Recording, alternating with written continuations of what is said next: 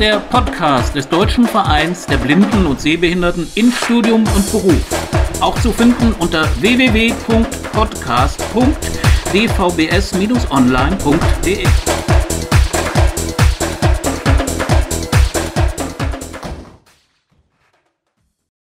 Es ist Freitag, der 29. Juni 2018. Hier spricht Uwe Beusen, der begrüßt Sie und euch ganz herzlich zu unserem jetzigen Podcast. Ich sitze auf meinem Balkon, im Hintergrund werkeln die Müllleute, Schwalben oder Mauersegler singen herum ich weiß gar nicht, ob diese Aufnahme vernünftig gelingen wird. So ein wenig scheint mir das alles hier auch zu hallen. Aber wir versuchen es einmal. Ja, zunächst muss ich sagen, es tut uns ein wenig leid und da bin ich weitgehend schuld, dass es schon längere Zeit keinen Podcast gegeben hat. Aber es gab eine ganze Menge anderer Dinge zu erledigen und deshalb sind wir etwas in Verzug, aber ich hoffe, dass er jetzt zügig, jedenfalls in Marburg, wird umgesetzt werden können. Ja, was erwartet Sie und euch im heutigen Podcast? Zunächst werde ich ein wenig über die Selbsthilfetage in Marburg vom 10. bis 12. Mai berichten, insbesondere über die Mitgliederversammlung vom 12. Mai und dann gibt es noch ein Interview mit dem früheren DVBS-Geschäftsführer Michael Herbst, das ich am Rande der Selbsthilfetage führen konnte. Und schließlich haben wir noch den Aktualitätendienst aus der Geschäftsstelle, der uns berichtet, was so in den nächsten zwei bis drei Monaten im DVBS los ist. Beginnen wir also mit den DVBS Selbsthilfetagen. Erfahrene DVBS-Hasen und Häsinnen wissen, dass der Verein alle zwei Jahre seine Mitgliederversammlung durchführt, bei der alle vier Jahre auch der Vorstand neu gewählt wird. In diesem Jahr, also im Jahre 2018, standen keine Vorstandswahlen an. Es war also, wenn man so will und in Anführungszeichen Zeichen eine normale Mitgliederversammlung. Sie war aber mit 70 Personen doch noch verhältnismäßig gut besucht. In Jahren, wo gewählt wird, sind traditionell auch mehr Mitglieder an Bord. Normalerweise, und auch in diesem Jahr war es so, beginnt die Mitgliederversammlung mit einem Stell dich ein in der Blister, das am Himmelfahrtsabend stattfand. Und dann folgten am Freitag die Treffen der Fachgruppen, bei denen vielfach neue Fachgruppenleitungen gewählt wurden. Darüber können wir sicherlich in einem bald erscheinenden Podcast noch ein wenig näher berichten. Am Freitagabend gab es dann auch die traditionelle Veranstaltung mit Musik oder Kabarett. Diesmal war es Musik und das war auch eine sehr runde Sache, von der mir leider keine Aufnahme vorliegt. Jedenfalls hat es, glaube ich, allen Zuhörerinnen und Zuhörern Spaß gemacht. Dann kam die Mitgliederversammlung vom 12. Mai. Von der hätte ich gern Originaltöne hier eingespielt. Leider war aber die Aufnahme diesmal so schlecht, dass ich das Ihren und euren Ohren nicht zumuten wollte. Und deshalb werde ich ganz kurz versuchen, über die Mitgliederversammlung zu berichten. Der Rechenschaftsbericht erstreckt sich traditionell auf die letzten zwei Jahre, also 2016 und 2017. Und da blickte Ursula Weber zunächst natürlich auf die Jubiläumsveranstaltung von 2016 zurück. Das heißt, das Louis Brey Festival, das der DVBS zusammen mit der Blister organisierte, beziehungsweise wo der DVBS für den Sonntag zuständig war. Das internationale Computercamp, das wir in Dresden in Kooperation mit der TU Dresden durchgeführt haben. Und dann die die Veranstaltungen zum eigentlichen Jubiläum mit dem Festakt in der Marburger Stadthalle und der Rede des früheren Bundespräsidenten Horst Köhler sowie unserer Fachtagung Megatrend Digitalisierung. Werner Wörder beschäftigte sich in seinem Teil des Rechenschaftsberichts mit Aktivitäten zur Inklusion. Andrea Kartemann ging auf den DVBS Medienmix ein und Harald Schön erläuterte DVBS-Aktivitäten im Bereich Rechts- und Sozialpolitik. Hier standen im Vordergrund das Bundesteilhabegesetz und das Behindertengleichstellungsgesetz des Bundes, die beide 2016 verabschiedet bzw. novelliert wurden. Uwe Bruchmüller gab dann einen Überblick über die Kooperationspartner des DVBS und hob dabei besonders den DBSV hervor, der natürlich unser engster Kooperationspartner ist. Er gab dann später auch den Finanzbericht und musste da mitteilen, dass wir 2016 doch ein sehr erhebliches Defizit von 175.000 Euro gemacht haben, während es 2017 mit 21.000 Euro sehr viel geringer ausfiel. Für 2016 erklärt sich das mit höheren Kosten des Jubiläums.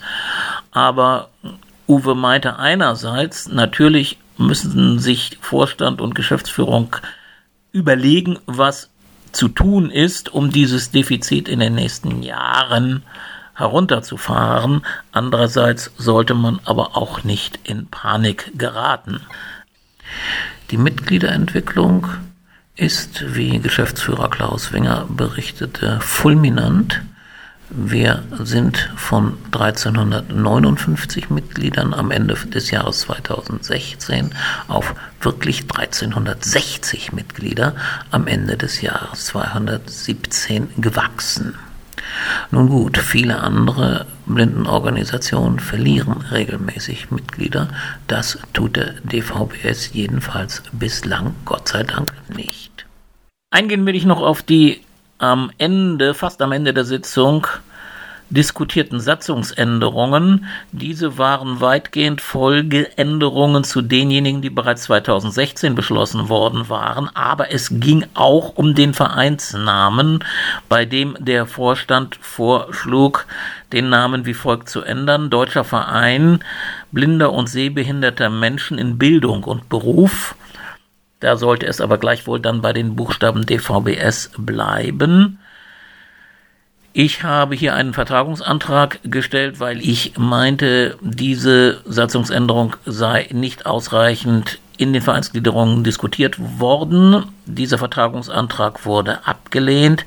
Der Satzungsänderungsantrag erhielt zwar 41 Stimmen, es gab aber 16 Gegenstimmen und damit war, wenn auch ziemlich knapp, die Dreiviertelmehrheit zugunsten der Satzungsänderung zunächst nicht erreicht.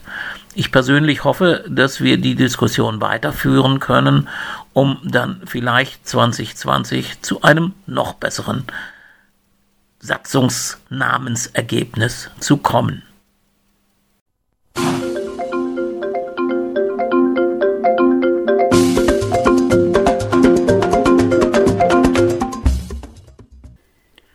Damit soll es für den Bericht von der Mitgliederversammlung und von den Selbsthilfetragen erst einmal genug sein. Jetzt folgt das von mir mit Michael Herbst geführte Interview die technische Qualität ist auch da nicht so ganz hervorragend. Ich habe versucht, das vernünftig nachzubearbeiten, aber irgendwann hat natürlich auch das seine Grenzen und vor allem, wenn dann zwischendurch sich nochmal ein Handy einmischt, dann zirpt und surrt es ein wenig auch auf der Aufnahme. Ich glaube aber, das, was Michael Herbst zu sagen hat, war wichtig genug, das trotzdem diesem Podcast anzuvertrauen und dazu wünsche ich Ihnen und euch dann doch gute Ohren und interessante Gedanken. Es ist Donnerstagabend. Ich stehe mit Michael Herbst vor dem Speisesaal in Marburg. Das Stell dich ein läuft noch. Es ist 22.15 Uhr und bevor Michael sich wieder nach Hause begibt, möchte ich ihn gern für den Podcast ein wenig interviewen. Michael, erstmal willkommen beim Podcast. Hallo. Und ich wollte dich ein wenig fragen, es ist ja nun schon fast vier Jahre her, dass du den DVBS verlassen hast. Wohin bist du gegangen und was treibst du da? Ja, ich bin zur Christopher Blindenmission gegangen und bin dort Leiter der politischen Arbeit äh, geworden. Und äh, das ist also eine Teamleitung. Es ist nicht mehr die Generalverantwortung in einer Geschäftsführung. Es ist Facharbeit äh, mit einem Team von sechs Leuten und ein Teil des Teams in Bensheim und ein anderer Teil des Teams im Außenbüro in Berlin. Das ist, sind also sozusagen die äußeren Bedingungen. Was man, muss man sich nun hier unter politischer Arbeit vorstellen?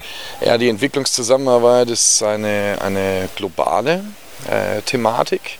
Das heißt, äh, dass wir uns sehr stark damit beschäftigen, welche grundsätzlichen Papiere werden auf internationaler Ebene, dann oft auf Ebene der Vereinten Nationen, aber auch bei der Europäischen Union äh, hergestellt und inwieweit kann man da die Bedürfnisse von Menschen mit Behinderungen mit einbringen. Das ist so die Politik, die wir auf Grundsatzebene machen. Und dann versuchen wir natürlich, äh, ja, platt deutsche Entscheider in Politik und in, der, in den Durchführungsorganisationen in der Entwicklungszusammenarbeit dazu zu kriegen, Menschen mit Behinderungen in ihrer Arbeit stärker zu berücksichtigen. Und manchmal, wenn wir erfolgreich arbeiten, dann haben wir auch Erfolg. Erfolg zum Beispiel dadurch, dass materiell etwas passiert, dass also äh, es Budgetlinien gibt, um spezielle Modellprojekte zu machen, dass es vielleicht zusätzliches Personal Personal gibt in Durchführungsorganisationen, die sich um die Thematik kümmern. Und das Dritte, was äh, sicher so ein, ein Standbein unserer Arbeit ist, ist natürlich Sensibilisierung, ist das, was wir so Public Awareness nennen oder zumindest das Bewusstsein von Entscheidungsträgern. Und die dritte Säule ist dann das, was wir Public Awareness nennen, was also Bewusstseinsbildung ist bei Entscheidern in der Politik, in den Durchführungsorganisationen. Ähm, da geht es ganz einfach darum, immer wieder auch wechselnde Entscheider mit der Thematik vertraut zu machen, sie mitzunehmen, sie möglichst dazu zu kriegen, dass sie sagen, ja, okay, das Thema ist uns nicht nur wichtig oder wir sehen ein, dass es wichtig ist, wir arbeiten auch daran, dass konkret etwas dabei Positives herauskommt für eben die Menschen, für die wir anwaltschaftlich arbeiten und das sind eben Menschen mit Behinderungen in Entwicklungsländern. Bist du da also dann in erster Linie mit Deutschen Kollegen unterwegs oder habt ihr auch Gespräche dann im Ausland mit ausländischen Entscheidungsträgern?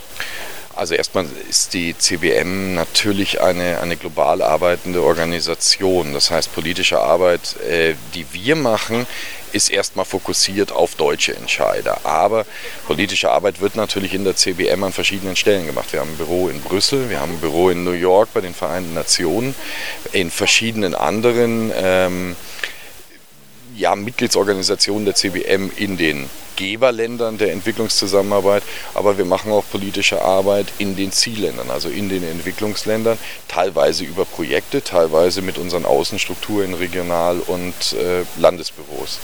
Insofern ist es natürlich auch eine internationale Aufgabe. Es geht hier nur international und das heißt, ähm, es ist so, dass das nur international geht. Also es, Entwicklungszusammenarbeit ist ein internationales Thema. Also selbst wenn wir jetzt in Deutschland vor allem deutsche Entscheider beeinflussen, müssen wir immer wieder raus, müssen in die Vereinten Nationen rein, wir müssen in die äh, Europäische Union rein, wir müssen in Entwicklungsländer rein und müssen da auch versuchen, Einfluss zu gewinnen und äh, politisch etwas voranzubringen. Da musst du wahrscheinlich auch deine Fremdsprachenkenntnisse irgendwie äh, anwenden. Wie leicht ist denn das gefallen? Das war eigentlich nicht das große Problem. Ich konnte eigentlich aus der Musik und aus Reisen schon einigermaßen gut Englisch für den, für den täglichen Bedarf habe das halt nur selten angewendet. Und jetzt ist es meine zweite Arbeitssprache. Jetzt muss ich täglich äh, englische Mails lesen. Ich habe fast täglich englischsprachige Meetings, um mich mit anderen Kollegen in der CBM anzu, äh, abzustimmen, um mit äh, Politikern, internationalen Politikern zu sprechen. Das ist so, aber man kommt da sehr, sehr schnell rein. Und naja, du weißt ja, wie es ist. Es ist immer auch eine Frage der Fachterminologie. Die muss man vor allem erstmal im, im Griff haben. Aber wenn man die hat, ist der Rest nicht mehr so schwer. Ja. Michael, wie barrierefrei ist denn so dein Arbeitsplatz? Oh. Das ist eigentlich ziemlich gut, muss ich sagen. Also es sind die normalen äh, Office-Anwendungen, das Gebäude in Bensheim ist äh, ziemlich auch auf Barrierefreiheit äh, halt ein, eingerichtet worden. Ähm, und ich habe das Glück, bei der CBM eine IT-Abteilung zu haben, die sehr, sehr entgegenkommend ist, sehr, sehr hilfsbereit ist. Die können natürlich diesen ganzen Support für den Screenreader nicht leisten, die wissen das aber auch und lassen aber dann auch zu, dass mir geholfen wird, dass also beispielsweise mein Dienstleister dann auch entsprechende administrative Zugriffe kriegt, um, um da installieren zu können, was installiert werden muss. Ähm, alle CBM-Mitarbeiter ab einer gewissen ja, ähm, Hierarchiestufe haben Diensthandys. Äh, normalerweise sind das, früher waren das mal Blackberries, jetzt sind es glaube ich Android-Geräte. Da habe ich von Anfang an gesagt, bitte tut mir das nicht an. Ich mache privat iPhone. Ich würde dann ganz gerne auch dienstlich iPhone weitermachen. Und äh, da ist ziemlich am Anfang auch klar gesagt worden, was da meine Bedürfnisse sind, so ich sie dann klar begründen kann und formulieren kann. Das wird man mir in irgendeiner Weise auch erfüllen. Da geht es mir, ähm, glaube ich, wirklich nicht schlecht bei der CWM. Ich habe eine tolle Arbeitsplatzassistentin, mache aber, wie beim TVWS auch schon, viele Dienstreisen dann doch allein, äh, die mich jetzt teilweise auch weiter wegführen und äh, bin schon ein recht selbstständiger Arbeiter, aber habe eben da noch jemand äh, hinter mir, der mir hilft, wenn es drauf ankommt. Lieber Michael, es gibt noch tausend Fragen. Eine stelle ich dir gerade noch, mhm. denn du wirst gleich abgeholt und das ist eine etwas provokante vielleicht. Wie siehst du denn nach vier Jahren den DVBS sozusagen von außen? Ja, wie sehe ich ihn von außen? Ich glaube, das schon eine relativ dynamische Organisation ist. Also ich finde, dass mein Nachfolger, er hat zwei Projekte auf die Beine gestellt. Er hat in der Geschäftsstelle sehr viel umstrukturiert.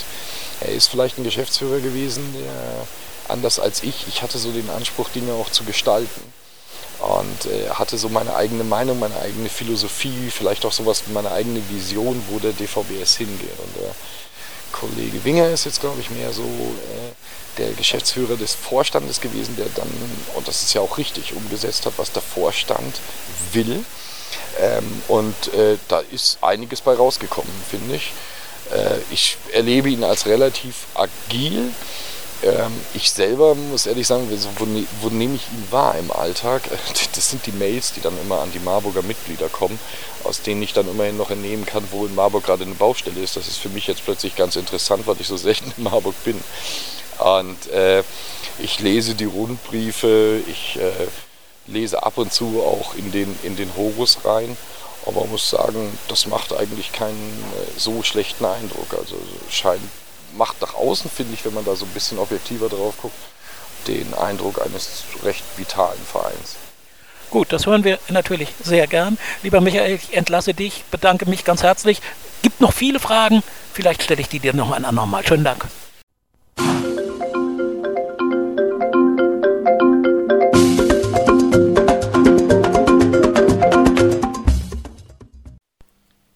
Und nun wollen wir auch noch wissen, was so im DVBS in den nächsten zwei bis drei Monaten los ist. Dazu übergebe ich dann das Mikrofon nach Marburg. Liebe Hörerinnen und Hörer des Podcasts des DVBS, hier noch einige Informationen zu Seminaren, die der DVBS in der kommenden Zeit durchführen wird. Zuerst äh, vom 19. bis 22.07.2018 das Seminar Reden und Präsentieren vor Groß- und Kleingruppen. Das findet in Herrenberg statt und wird von der Fachgruppe Wirtschaft organisiert und durchgeführt. Es können noch Leute sich anmelden bis Ende dieser Woche, also für Kurzentschlossene. Weiterhin wird im September vom 14. bis 16.09 ein Seminar oder ein Workshop speziell für blinde und sehbehinderte Studierende in Marburg stattfinden. Thema ist das Statistikprogramm SPSS. Hier geht es besonders darum, ähm, mit einer barrierefreien Bedieneroberfläche dieses Programm nutzbar zu machen. Referent ist Oliver Nadig. Hier können schon Voranmeldungen in der Geschäftsstelle abgegeben werden. Weiterhin findet das Seminar der Gruppe Ruhestand statt, Ende September bis Oktober. Hier sind keine Anmeldungen mehr möglich. Auch unser Seminar zur Selbsterfahrung für Blinde und Sehbehinderte ist leider nicht mehr buchbar. Auch hier sind alle Plätze belegt. Dieses findet in Kassel Ende August, Anfang September statt. Jetzt noch einige Angebote aus unserer Ehrenamtsakademie. Diese Seminare richten sich an ehrenamtlich Aktive und Interessenten aus Selbsthilfeorganisationen. Vom 25. bis 26.08.2018 wirkungsvolle Pressearbeit für Selbsthilfeorganisationen. Dieses Seminar wird in der Akademie des Sports in Hannover stattfinden.